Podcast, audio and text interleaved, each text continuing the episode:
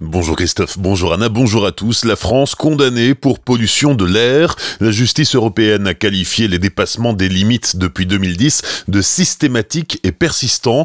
Il s'agit des seuils de pollution au dioxyde d'azote. Le NO2 est un gaz polluant issu des moteurs de voitures et jugé responsable de 9300 morts prématurées par an en France, selon l'Agence européenne de l'environnement. 12 agglomérations sont concernées par ces dépassements de seuil et parmi elles Strasbourg. La préfecture du Bas-Rhin lève l'alerte sécheresse. Toutes les restrictions d'usage de l'eau sont levées. Cette décision fait suite aux pluies des deux dernières semaines qui ont permis une amélioration significative de la situation hydrologique. Quatrième jour de grève des facteurs dans la vallée de Villers. Le mouvement social se poursuit et hier après-midi, les grévistes ont manifesté dans les rues de Villers et continué de faire signer leur pétition.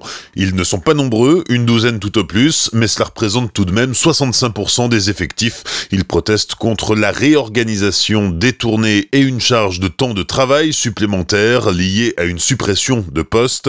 Leur grève a débuté mardi. Quatrième jour de grève également pour les personnels des laboratoires d'analyse. Le mouvement a pour but de protester contre la baisse du financement des laboratoires de 205 millions d'euros en 2020. Le mouvement est suivi en Alsace, mais un service minimum est tout de même assuré. À Chervillers, il est désormais possible de visiter le méthaniseur des deux vallées, mis en service en mai 2018. L'outil sert à produire du biogaz à partir d'une trentaine de tonnes de déchets par jour, déchets qui proviennent essentiellement des activités agricoles et viticoles du secteur. Mercredi prochain, 30 octobre, mais aussi le 27 novembre, deux visites guidées du site sont organisées. Il pourrait y en avoir un peu plus par la suite. Le but est d'expliquer au public le fonctionnement de l'outil et son rôle dans la chaîne de production d'énergie verte. Infos et réservations sur le site m2v-biogaz.fr m2v-biogaz.fr Premier bilan encourageant pour le Colmar City Pass. Un an après sa mise en service, l'Office de tourisme juge l'initiative positive de son point de vue, mais aussi en se basant sur les retours des touristes et des Colmariens. Le Colmar City Pass permet de découvrir l'ensemble des richesses de la ville de Colmar à tarif préférentiel, du musée Interlinden au petit train touristique en passant par les visites en barque, le musée du jouet ou le musée Bartholdi. Les touristes français représentent deux tiers des ventes et le concept remporte aussi un franc succès chez les touristes américains, canadiens, japonais ou australiens.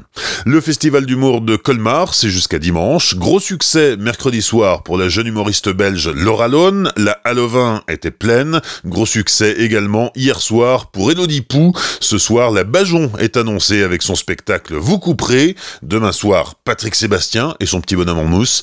Et le festival se refermera dimanche avec le mondial d'improvisation professionnelle. Il reste des places pour ces trois derniers spectacles. Pour réserver, rendez-vous sur le site festival-humour-colmar.fr. Les sports du week-end, en football, 11e journée de Ligue 1, le Racing reçoit Nice demain soir à la Méno, coup d'envoi à 20h. En basket, la SIG se déplace à Monaco, 6e journée de Jeep Elite, la rencontre se joue demain soir à 20h30. Enfin, Sébastien Loeb est engagé en WRC ce week-end au rallye de Catalogne, ce sera le sixième rallye de l'Alsacien cette saison, plus de 4 mois après sa dernière apparition en championnat du monde des rallyes. Bonne matinée et belle journée sur Azure FM, voici la météo.